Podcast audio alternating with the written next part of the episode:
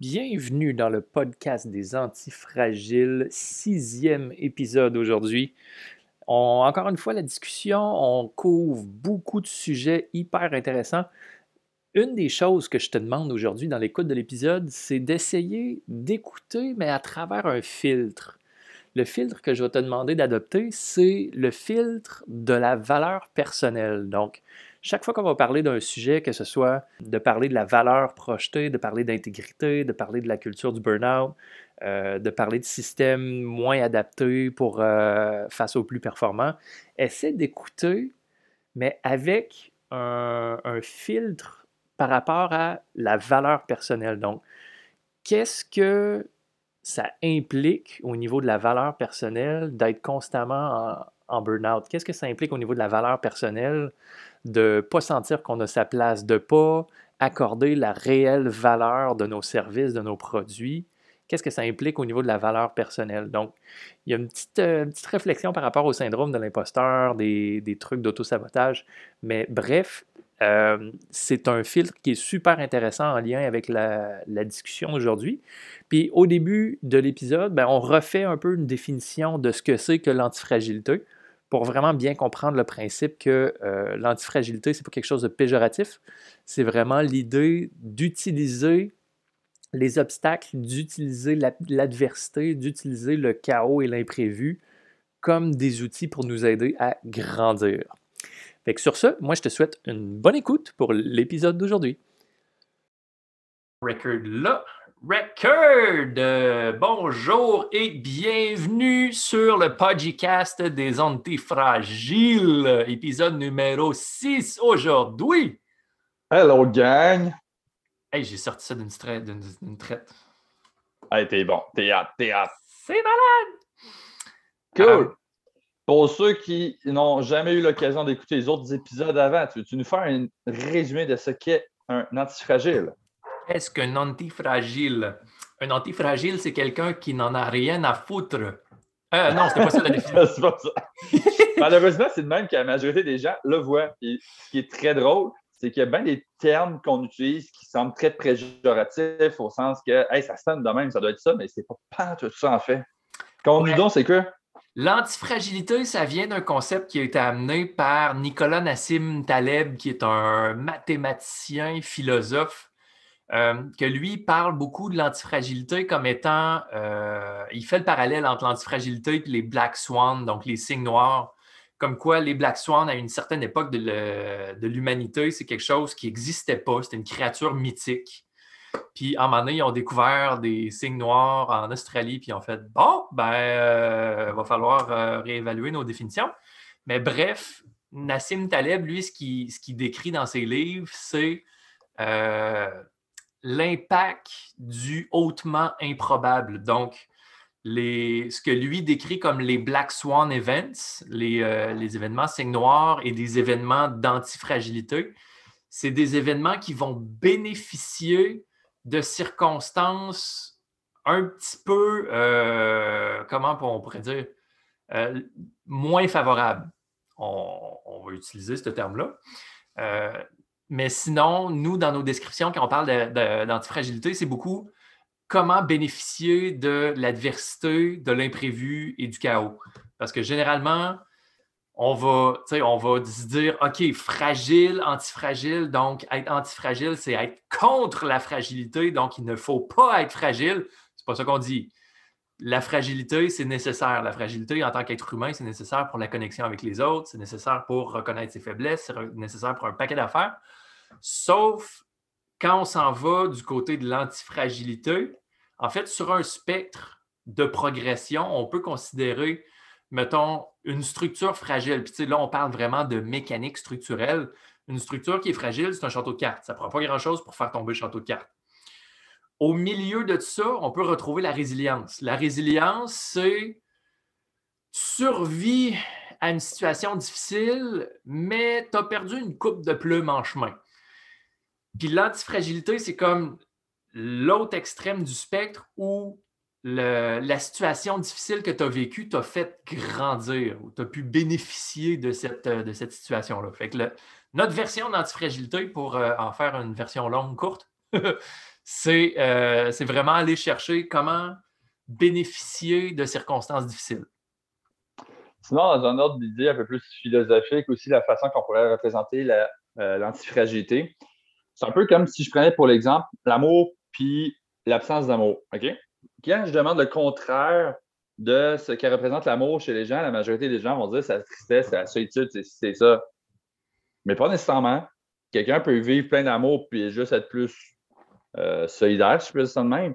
C'est vraiment le contraire d'amour, c'est le manque d'amour. Donc, la fragilité puis l'antifragilité, c'est pas exactement non plus la même chose. Donc, comme Charles l'a expliqué, euh, c'est juste d'apprendre à faire les nuances, ne pas se fier aux premières impressions.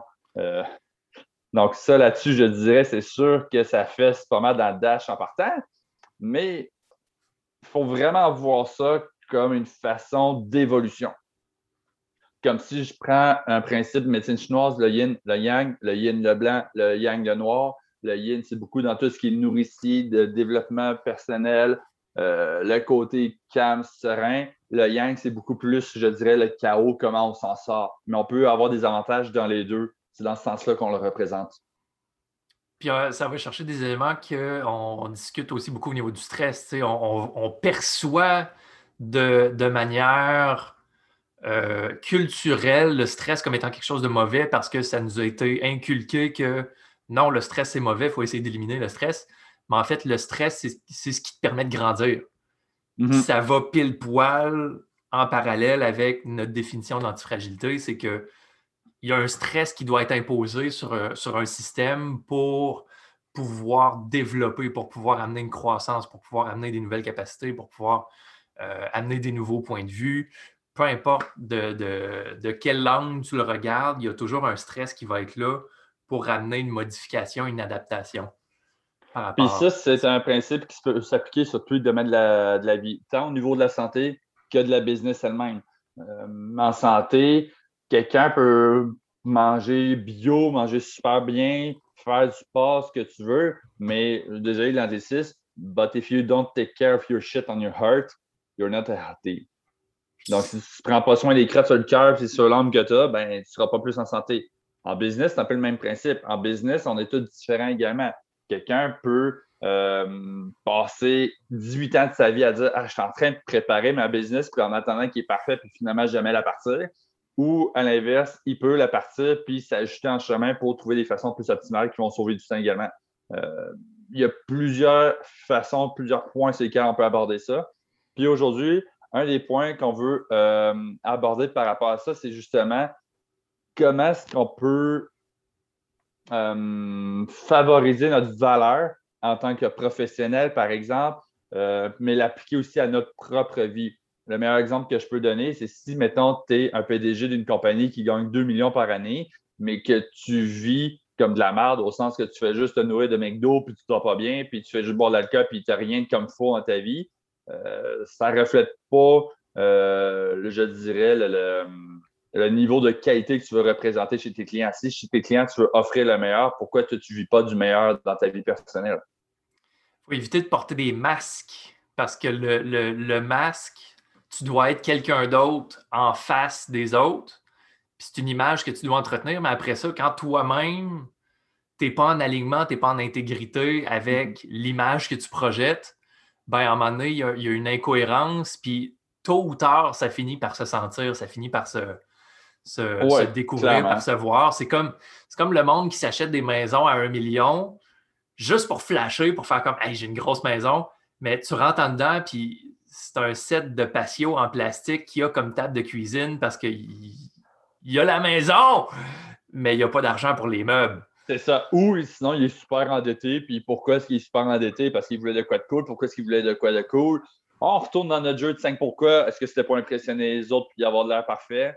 Who knows? Ah. Mais ça, ça peut avoir plusieurs exemples. Parce que moi, j'ai déjà eu un client que le gars est un entraîneur, puis le gars, il mange un repas par jour, puis c'est du McDo. Wow! Puis il dort genre 4 heures par nuit. Comme, bro, je comprends que les coachs, on n'est pas obligé d'être tout le monde sur les six-pack pour être bon, là, mais tailleux, là, il y a des limites. C'est. Euh, tu sais, au moins, s'il ne met pas sur les médias sociaux qu'il mange, euh, mange son ça, McDo, mais le problème, c'est qu'à un moment donné, ça se reflète au niveau de la santé. Si le gars, il, a, plein de cernes, plein de ci, plein de ça, hey, d'où je suis en santé? Non, mais ça paraît pas.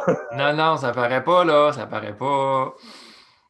Bon. C'est, sérieux, il y a une culture le burnout culture, j'ai vu ça, il y a eu un post cette semaine, puis j'étais comme, oui, ça prend des coachs, ça prend des gros, euh, ça, prend des grosses pointures ici pour commencer à en parler, parce que nous autres, au niveau de la santé, on n'arrête pas d'en parler, mais c'est comme... Il ça ne pas tant qu'il n'y a pas quelqu'un que tout le monde sont comme en train de le louanger parce qu'il est super hot qui en parle. Genre, mettons, Gary Vaynerchuk se met à parler du burnout culture, il y a du monde qui vont écouter. Nous autres, on en parle, eh, ça va poigner un peu moins.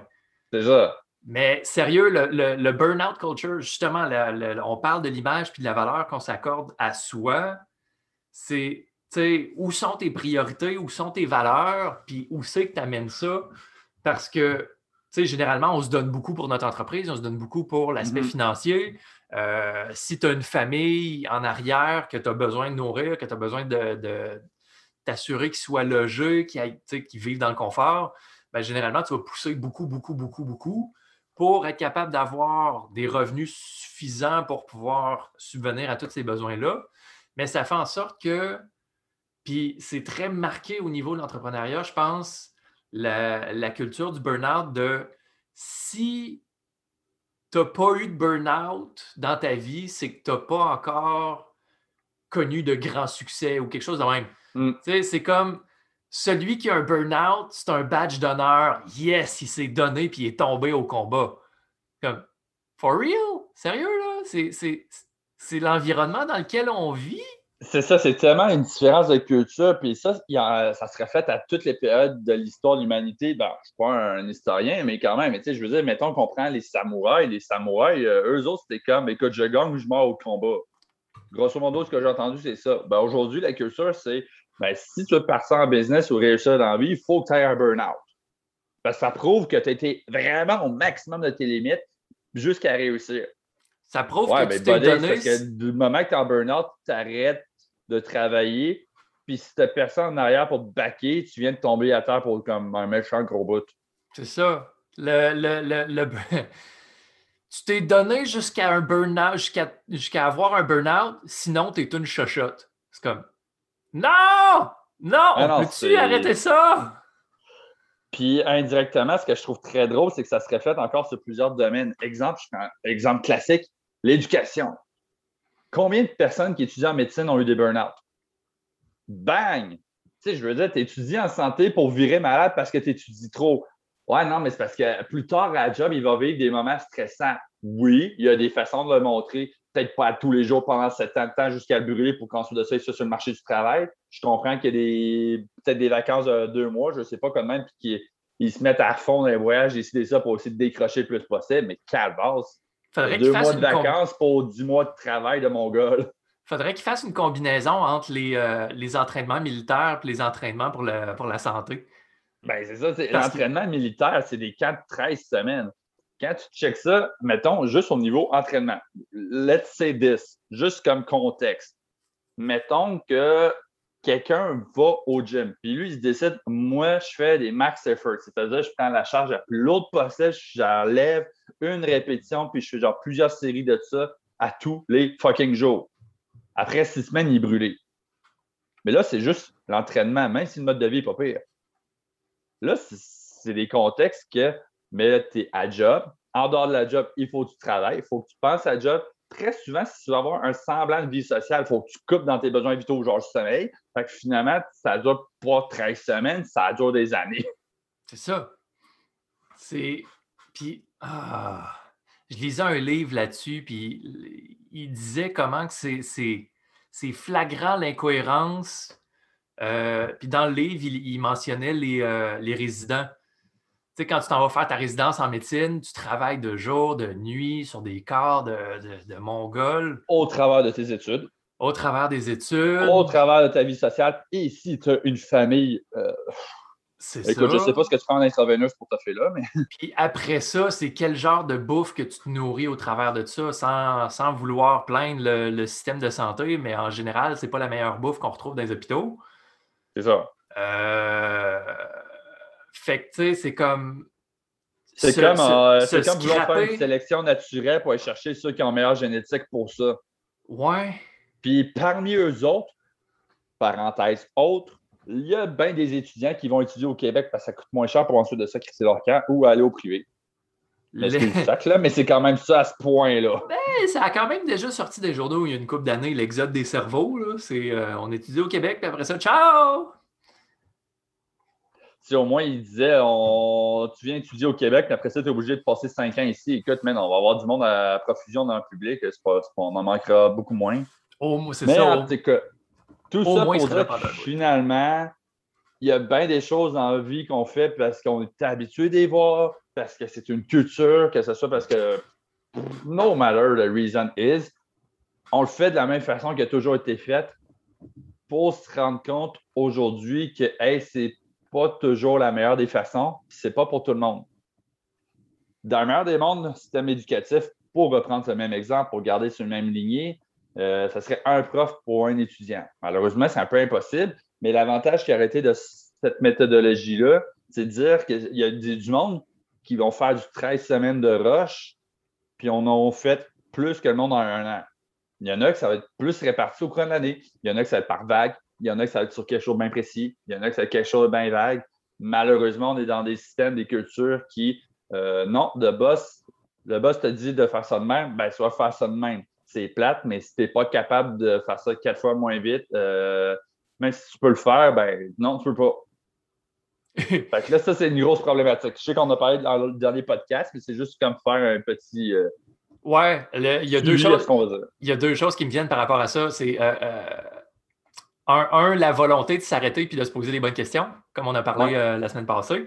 Mais un, un, exemple de la vie réelle de ce que tu es en train de dire de non, mais tu sais, il y, a comme une culture de faut pas aller trop vite. Euh, j'ai une de mes amies qui a, qui a postulé chez Post Canada. Puis, à son premier chiffre dans, l'entrepôt, elle s'est déjà fait dire une couple de fois comme Slack. Tu vas beaucoup trop vite pour le rythme qui est nécessaire pour la job. Et comme, non, mais là, j'ai des trucs à faire, j'ai des boîtes à déplacer, sont toutes bien classées, sont toutes bien déplacées puis tu me dis que je vais trop vite. C'est quoi, faut que je perde mon temps, moi, là? Faut-tu, c'est ça, faut-tu que j'apprenne à perdre mon temps à l'intérieur de ma job? C'est quoi cette histoire? Fait que, tu sais, c'est comme, hein. Puis là, tu sais, comme de fait, au début, c'est une job sur appel, comme c'est là, elle n'a pas encore été rappelée. Fait mais ils disent qu'ils vont la rappeler. Mais là, mais là, vas-tu être rappelé ou vas-tu pas être rappelé parce qu'ils l'ont pas aimé, parce qu'elle travaillait trop vite, puis ça. perturbait du monde autour? Est-ce que là, la problématique, c'est dans ton système, tu as du monde qui perd le temps? Est-ce que c'est ton système qui n'est pas optimal? Ou est-ce que c'est juste l'autre qui est un peu. Euh, je te fais une image, même si ce n'est pas le cas, mais c'est elle qui a été genre sa cocaïne puis trois Red Bull puis qu'elle est juste trop efficace, là? Ou c'est quoi? Un peu hyperactif, mais aucune des questions. Hmm. C'est ça. Mais malheureusement, c'est des questions qui peuvent s'appliquer à tous les domaines de notre vie. Autant en notre business, euh, dans notre santé également. Si dans notre santé, tu te dis, euh, moi, j'attends le 1er janvier pour me prendre en santé, 12, parce que là, on est en mars. Tu vas-tu attendre neuf mois pour te mettre en santé? 12, arrête de perdre ton temps. Vas-y tout de suite si tu veux. Il y en a d'autres qui vont dire, je vais faire des choses en temps et lieu, puis ils vont faire peut-être un changement euh, par un mois. C'est bien, tu t'améliores, mais d'où si tu t'attends à avoir des résultats rapidement, bonne chance. Les valeurs personnelles. Écoute, on a tellement jasé de ça, on risque de faire plusieurs épisodes, mais je te dirais, je, verrais deux points personnels là-dessus qui sont grandement travaillés chez la majorité des gens. Euh, puis là, je ne dis pas ça comme si j'étais un expert, mais c'est juste des observations qui sont quand même là. Les valeurs perçues, personnelles, et les valeurs appliquées. Je m'explique mettons que tu es entraîneur. Es entraîneur, on s'entend que tu es pour t'entraîner, right? Donc là, on se dit, mettons, minimum 3-4 fois semaine, tu fais attention à ta vie, à ton alimentation, ton sommeil. Mais il y en a qui vont se dire, non, mais c'est parce que là, je suis entraîneur, il faut que je me démarque. Faut que je fasse des cours de gros, il faut que je m'entraîne avec tout le monde pour finalement, tu t'entraînes 20 heures par semaine puis tu brûles. Fait que des fois, on est comme dans un mode que j'entame une job, j'entame un mode de vie, j'entame quelque chose auquel il y a un nom d'associé et que j'y perçois une certaine euh, intensité, une certaine rigueur euh, qu'il faut que je me suive, alors que ce n'est pas forcément le cas. Exemple, un autre exemple facile, naturopathe. Naturopathe, la majorité du monde vont voir, hey, c'est parce qu'il faut que tu sois grano, il faut quasiment que tu sois végé, de temps en temps tu manges la viande, euh, il faut que tu aies genre 200 plantes dans ton appartement. Pas forcément. Il y a des excellents naturopathes qui euh, ressemblent plus à un mode de vie d'entraîneur, c'est juste qu'ils travaillent différemment et ils savent optimiser quoi pour eux. Ensuite de ça, c'est les valeurs appliquées. Je reprends mon exemple d'entraîneur le gars peut se dire Écoute, moi, je suis dans l'entraînement, j'aime super ça, si, ça. Mais si toi, ça te fait chier d'aller au gym, il me semble qu'il y a une dissonance qui s'installe entre tes valeurs, tes passions et ce que tu fais. Si tu t'en vas dans le domaine de la santé et tu ne prends pas soin de ta santé, il me semble qu'il y a une dissonance qui est là. Si tu pars en affaires et que tu n'es pas là pour faire du cash, euh, tu as beau avoir les meilleures valeurs, mais si tu n'es pas là pour faire du cash, ta business ne tiendra pas. Il me semble qu'il y a une autre dissonance qui est là. Fait que là, c'est comme d'appliquer ton mode de vie, tes objectifs, tes rêves en fonction de qui tu es vraiment, mais de rester réaliste, de se garder euh, distant, je dirais, euh, ou d'un œil un peu plus extérieur par rapport à comment tu perçois une chose. Parce que tout le monde est différent, tout le monde peut appliquer le même domaine, mettons, en santé, mais pas le vivre de la même façon tant que tout le monde reste en santé. C'est ça. au niveau, tu disais au niveau entraîneur, si toi, ça ne t'intéresse pas les gyms, il y a des façons d'être entraîneur en dehors des gyms. Il y, a des, euh, il y, a des, entraîneurs de cardio plein air, il y a des entraîneurs de, de flow, qu'eux autres, ça va plus être. Tu sais, tu as juste besoin d'un plancher, puis là ton, ton, ton terrain d'entraînement. Euh, c'est ça, c'est d'apprendre à s'adapter à soi-même en fonction de ce qu'on veut. Tu n'es pas obligé d'être pareil comme tout le monde, mais en même temps, si tu en vas dans le domaine de la santé, puis du fitness, puis que tu es obèse as fuck, puis pas en santé, je veux dire, il y a de quoi qui ne marche pas. en même temps, ça ne fait pas une bonne image pour tes clients si tu t'en vas en business. Clairement. Le... Puis une des façons de voir au niveau euh, alignement intégrité, un, des exercices qui est super intéressant, puis euh, ça peut peut-être en faire rougir quelques-uns, mais mettons, dans les épisodes précédents, on a parlé des valeurs. comment, comment identifier ces valeurs, comment essayer de trouver des valeurs qui sont qui nous collent à la peau, puis qu'après ça, on est capable de vivre selon ces valeurs-là, puis faire des choix selon ces valeurs-là. Le, justement, en parlant de faire des choix, exemple, on fait un time study. Fait que tu fais une étude de temps à chaque tranche de 15 minutes dans une journée, tu marques qu'est-ce que tu es en train de faire. Au bout de deux semaines, si on regarde ton étude de temps à chaque 15 minutes dans tes journées, est-ce que les tâches que tu fais, les actions que tu fais au quotidien, ça reflète tes priorités et tes valeurs? Dans le sens que si dans tes valeurs, euh, tu accordes beaucoup de temps au loisir ou tu accordes beaucoup de temps, tu, veux, tu dis euh, prioriser la famille puis après ça, on regarde ton étude de temps, puis à l'intérieur de ton calendrier, il y a peut-être une heure par semaine qui est allouée exclusivement à ta famille. Oups. Peut-être une petite incohérence, ça? C'est ça. Mais là, bro, c'est parce qu'il faut que je travaille si je veux payer euh, la maison pour mettre du pain à la table. Ouais, ça peut être, selon certaines personnes, une façon de subvenir à la famille.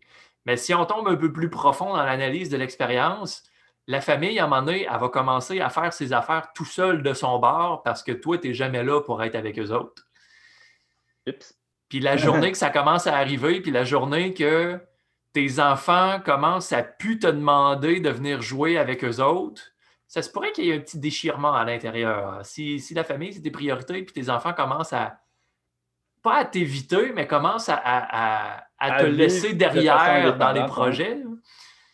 Puis tu sais, même, chose au niveau de ta comparse. C'est comme si, si, si elle commence à prendre des décisions tout seul de son bord, parce que tu n'es jamais là pour, euh, pour assister, puis pour contribuer, puis pour vivre avec eux autres, ben, la journée que tu t'en prends compte, puis tu le réalises, euh, ça risque de. Ça, va peut-être tirer un petit peu à l'intérieur. Non, c'est ça, il faut apprendre à vivre en conséquence. À la limite, il y a plusieurs façons de faire, puis c'est là que l'aspect de l'individualité euh, est super important. Puis ça, ça s'applique encore à tous les domaines de la santé, tant la vie sociale, la santé et autres, c'est qu'on est tous différents, on est tous uniques. À ça, comment tu vas dealer avec ça? Oui, si tu es quelqu'un qui de vivre du 9 à 5, oui, tu as une job et tu as de l'argent qui rentre, sauf que, comme on dit, c'est que si tu as un job 80 heures par semaine, puis une heure avec ta famille, puis le reste du temps, je ne sais pas, tu perds ton temps à cause du trafic, d'ici, du ça, Écoute, c'est peut-être pas le fun de la façon que je veux dire, mais soit José que tes boss, je trouve ça une façon que tu trouves du temps pour le passer avec ta famille en conséquence. Si tu te dis que toi, tu veux passer la majorité de ton temps avec ta famille, puis ta famille, ta maison, ben arrange-toi que la job sur la maison au pire. Ouais. Si tu je sais pas, moi, ça me fait penser, mettons, il y a un gars, euh, Mathieu Hébert, qui est le fondateur des Primitifs, une école de survie. Ben, sa fille Morrigan a commencé à, entamer des cours avec elle, puis elle passe plein de temps avec. Ça ne veut pas dire qu'elle ne fera pas autre chose aussi en même temps. Ben, ce que je remarque sur les réseaux sociaux, je ne connais pas encore tant que ça personnellement, mais je veux dire, ils sont quand même capables d'optimiser le, chacun des côtés pour mettre ça ensemble. Comme si toi, ta job, c'est ta maison, ben fais la maison, mais si tu es capable de ton dîner une heure le temps, puis que tu manges en 30 minutes, puis tu passes l'autre demi-heure avec tes enfants, ben, c'est déjà une demi-heure de plus par jour. Cinq jours semaine. Là, tu viens d'augmenter de deux heures et demie par semaine déjà en partant. Tu viens déjà d'augmenter. Tu enlèves le trafic de la route, tu enlèves peut-être 4-5 heures par semaine. Fait que, tu es capable d'optimiser tes choix. Ou, à la limite, ça ne correspond vraiment pas. Peut-être que tu es super bien placé, mais si tu n'es pas heureux, change de job. C'est pas le fun. C'est ça. C'est pas facile.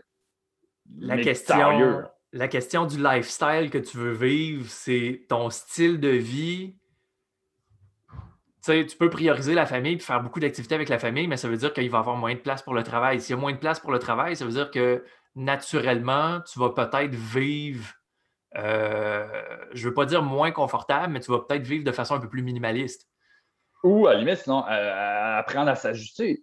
Si mettons que je reprends mon exemple de tantôt, des entraîneurs. Les entraîneurs, il y en a plusieurs types dans le marché. Autant tu en as qui font des cours de groupe, puis il y en a qui font de l'entraînement privé peu importe quel type d'entraîneur que tu es, si tu te dis que toi, tu faire un 40 heures par semaine de job et le reste du temps, ce n'est pas de la job, puis tu dis, ah, ben, quand j'ai fini mes consultations mes clients, ça arrive que je fais des programmes d'entraînement à décider ça. Finalement, c'est 20 heures de consultation par semaine. Ben, 20 heures de consultation par semaine, tu ne chargeras pas 18 de l'heure. Tu vas peut-être charger une cinquantaine, 60, 100 de l'heure. Fait que là, il faut que tu apprennes à t'ajuster en conséquence aussi. Ça, c'est l'avantage de ta son compte parce que tu peux ajuster ta business en conséquence de ce que tu veux ou même aller chercher des partenaires qui vont diversifier les offres de services, alors que quand tu as un employé puis que tu as un boss qui est relativement fermé où il n'y a pas beaucoup de place au changement, c'est plus difficile à faire. Fait c'est là, dans ce temps-là, qu'il faut que tu vives peut-être de façon plus minimaliste ou que la femme, ben, tu t'assures qu'elle travaille aussi ou qu'elle n'a pas pire salaire ou à la limite, si tes enfants sont des âges euh, plus euh, adolescents ou un peu plus qui travaillent aussi, ça, il faut apprendre à s'ajuster. La beauté d'être travailleur autonome, on s'accorde notre propre valeur à travers les services qu'on offre ou les produits qu'on offre. C'est plus dur d'ajuster le prix au niveau des produits. Euh, si tu vends une bébelle qui se vend en, temps normal 200 pièces, puis ah, du jour au lendemain, tu essaies de vendre 1000 pièces, ça se pourrait que ça accroche un petit peu. Mais si tu as un service, ben, le service, c'est facile d'aller compléter, d'aller complémenter, d'aller chercher des petits, euh, des petits ben, trucs. c'est ça, ça, ça, se fait, mais il faut que tu t'assures que tu optimises son produit. Donc, l'expérience client doit être là. Oui, ça doit amener les résultats que, que tu dis que ça amène. C'est ça. Moi, à un moment donné, j'écoutais un podcast de Jacob Hamel, puis lui, il comptait une fin de semaine, un été, qui fait qu'il cherchait un barbecue. OK? Check bien, je te résume ça, c'est excellent comme exemple. Il était dans un premier magasin. La personne, il a demandé, il a posé plein de questions, genre, qu'est-ce que tu veux? Pour combien de temps il faut que tu t'en serves? C'est-tu pour longtemps? Tu veux que ça soit en Il pose toutes les questions qu'il veut. Puis, il a ciblé vraiment de barbecue, genre le best barbecue qui convient. Sauf le barbecue, comme 10 fois le prix qu'il pensait mettre. Il va dans un autre magasin pour checker deux autres prix. Le gars, il ne s'informe pas. Il monte des barbecues. Ah ouais, non, mais il manque ci. Ah, OK. je t'en montre un autre. Ah, mais là, il manque ça. OK, je t'en manque un autre. Finalement, il ne trouve jamais. Il n'a pas, posé pas posé de questions à savoir c'était quoi le besoin. C'est ça. Alors que là, il est retourné dans le premier, il est fait OK, mais là, euh, je sais que je vais avoir en masse de place pour faire des grilles. On cuisine beaucoup. Je suis capable de passer bien du temps sur mon barbecue à mes. Ça va être super cool. On va avoir gros du fun. Je n'ai pas de temps à m'occuper là-dessus. Il ne rouillera pas. Fait que finalement, il se passe satisfait. Puis de la qualité, de même, oui, des fois, tu fais comme, OK, oui, le portefeuille, des fois, il y a des limites, là, mais quand tu peux te le permettre, tu fais comme, OK, ça, c'est un méchant bon investissement. Ben, c'est le même, ça marche en vie. Fait que si tes produits, c'est plus difficile, mais si tu es capable de faire ça, imagine pour tes services. Le, un des coachings que je fais, il martèle là-dessus, mais de façon comme ça n'a aucun sens. Le, est-ce que ce que tu offres, c'est une commodité qui peut être trouvée sur Google? Hmm. ou ce que tu offres, c'est une transformation, c'est un processus, c'est vraiment quelque chose qui va chercher plus loin. Mm-hmm. Tu sais, si ce que tu vends, n'importe qui peut aller le trouver en ligne avec une coupe de, recherche, ben, c'est un, une offre à prix beaucoup plus bas parce que c'est accessible facilement. C'est ça. Mais, mais si ce que tu offres, c'est une transformation, si ce que tu offres, c'est d'offrir à ton client de devenir une personne plus efficace, plus énergique, devenir une nouvelle version d'elle-même via le service que tu offres, le coaching que tu offres, ben là, à ce moment-là, c'est plus facile de monter le prix du service parce que mm-hmm. une perte de poids, ça vaut 200 pièces, mais avoir plus d'énergie pour jouer avec tes enfants puis tes petits-enfants, ça vaut 2000 pièces. Ah, puis si à ça, tu es capable d'avoir une perte de poids qui prend 10 fois moins de temps, être en forme, plus de douleur articulaire, plus de troubles digestifs, plus ci, plus de ça, ah ben c'est peut-être 5000 pièces. C'est ça. Ouais, mais 5000 pièces c'est beaucoup. D'où tu chouette. Tu chouette le 200 pièces que tu n'es pas sûr d'avoir des résultats, le 1000 pièces que tu vas avoir des résultats, ou si ça presse relativement, ben 5000 pièces mais tu es super encadré. Fait que c'est la valeur qu'on accorde oui, il y a une question d'organiser le service en conséquence, mais euh, on, est plusieurs à souffrir du syndrome de l'imposteur, à se dire que euh, nous, on n'est pas à l'aise à, payer ce type de, service-là, à ce montant-là. Ben, si nous, on n'est pas à l'aise à payer ça, on n'est pas à l'aise à le charger plus cher. On n'est pas à l'aise à le charger. Ah, je suis le premier à avoir fait ça, man. Je me rappelle au début de ma naturo, mon euro, ce que tu veux. Hey, sérieux, les autres professionnels, mes collègues disent Hey, tu devrais charger 100$ de l'heure à qualité que tu offres. Je chargeais genre 40. Ouais. Pourquoi? Parce que moi, quand j'étais jeune, je n'étais pas habitué à ça. La job la plus payante que j'avais eue en tant qu'employé, euh, dans les premiers jobs que j'avais, c'était préposé. Puis quand j'avais des doubles primes, ça montait à genre 26$ de l'heure. Comme en ce moment. Ça fait quasiment 10 ans. Fait que le gouvernement qui parle de 26$ de l'heure, c'est pas nouveau. Mais c'est ça pareil. Mais Christy, je t'ai brûlé. Fait que moi, quand je chargeais au début, je commençais genre 25$ de l'heure, puis je perdais du temps, mon homme. Écoute, c'était. Parce demande, je faisais pas bien mes profit. Parce que la job que tu fais en tant que coach, ça va beaucoup au-delà de l'heure de coaching que tu passes avec la personne. Parce que tu as analysé son. analysé sa situation, essayé de trouver des solutions qui vont être optimales pour elle. Euh, tu passes du temps chez vous à faire les programmes, les ci, les ça. Tout ça, la préparation, tout ça. Après ça, la gestion, envoyer des messages pour coordonner les rendez-vous. Euh, travailleur autonome, ça veut dire qu'il faut que tu gères aussi ton acquisition de clients. Fait que tu as, mm-hmm. du temps, tu as des heures à passer sur aller chercher du monde. Fait qu'au final. Toutes des choses que tu n'es pas payé pour ça. C'est ça. Tu es payé pour le. Pour, mettons, dans ton exemple, tu es payé 25$ pour l'heure que tu passes avec un client.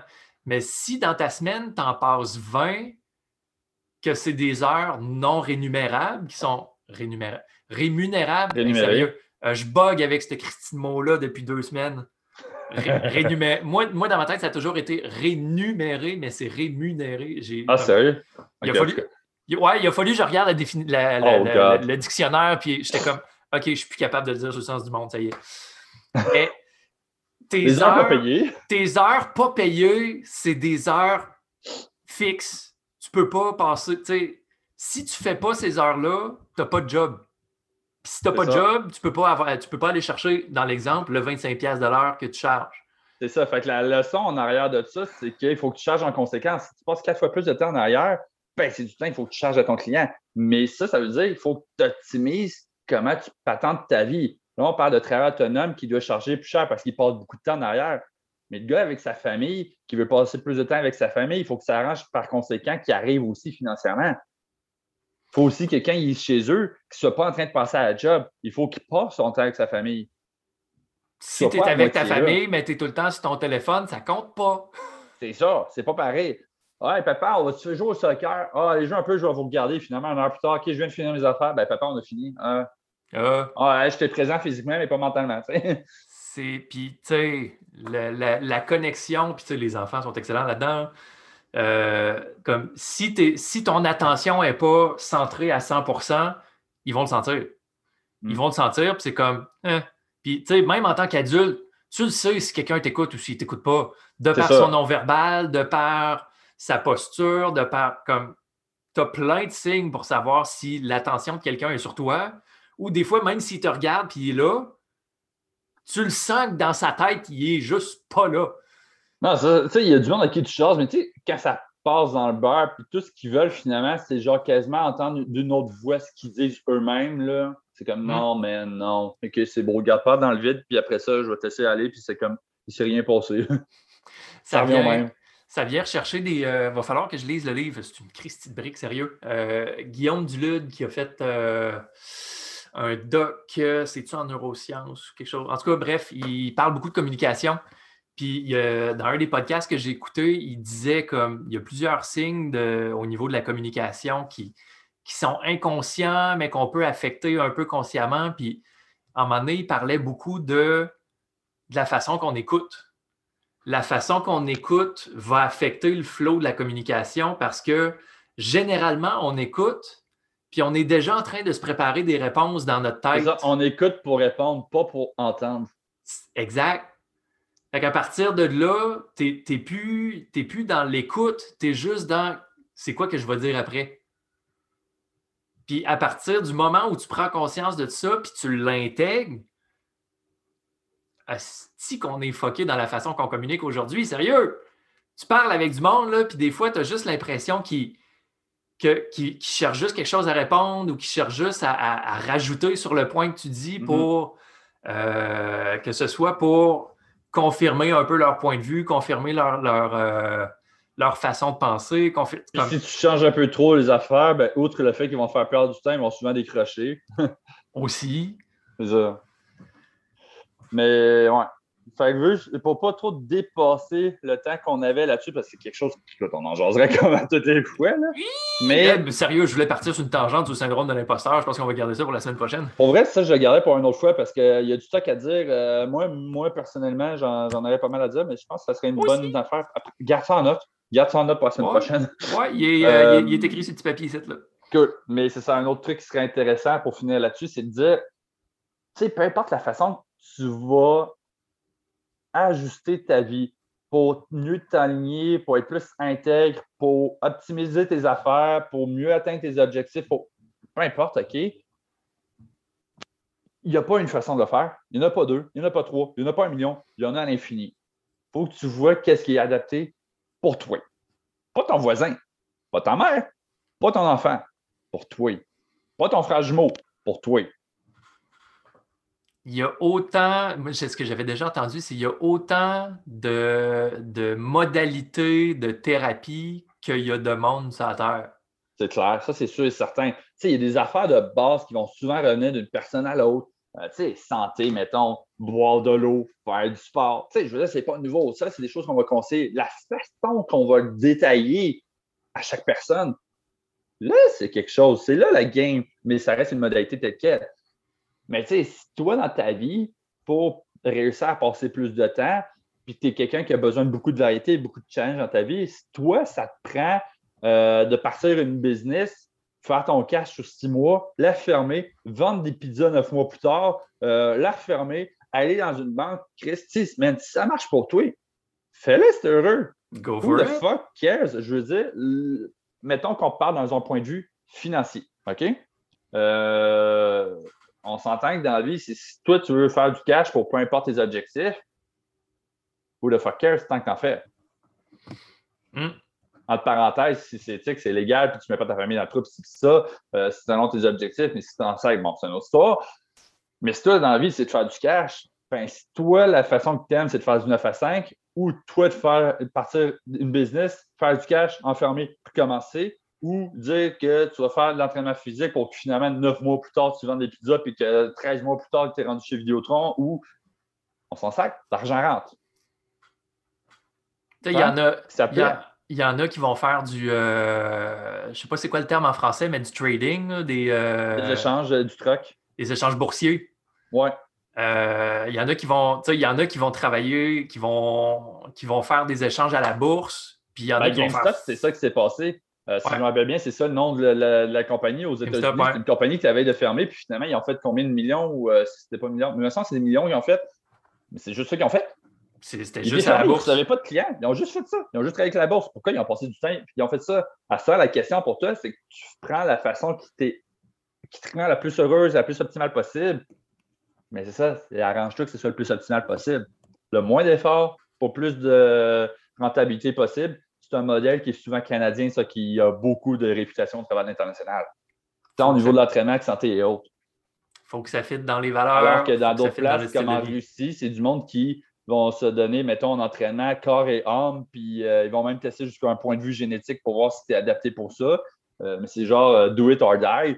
Mais nous autres, c'est comme fais le moins d'efforts possible pour plus de résultats possibles. Après, tu fais ce que tu veux. Tu sais, il y a du monde, genre des athlètes olympiques. Je sais plus c'était quoi le livre. Tim Ferriss en parlant son livre, c'est un gars qui est un athlète olympique. Un athlète olympique, tu es genre censé passer ta vie en entraînement. Pas nécessairement. Le gars, c'est ça, le gars, il a gagné une médaille d'or en étant athlète olympique, je m'excuse, je ne me rappelle plus c'est qui, là, et pourtant, le gars, il partait une business. Il passait plus de temps à sa job qu'au sport. Pourquoi? Parce qu'il savait optimiser ses affaires.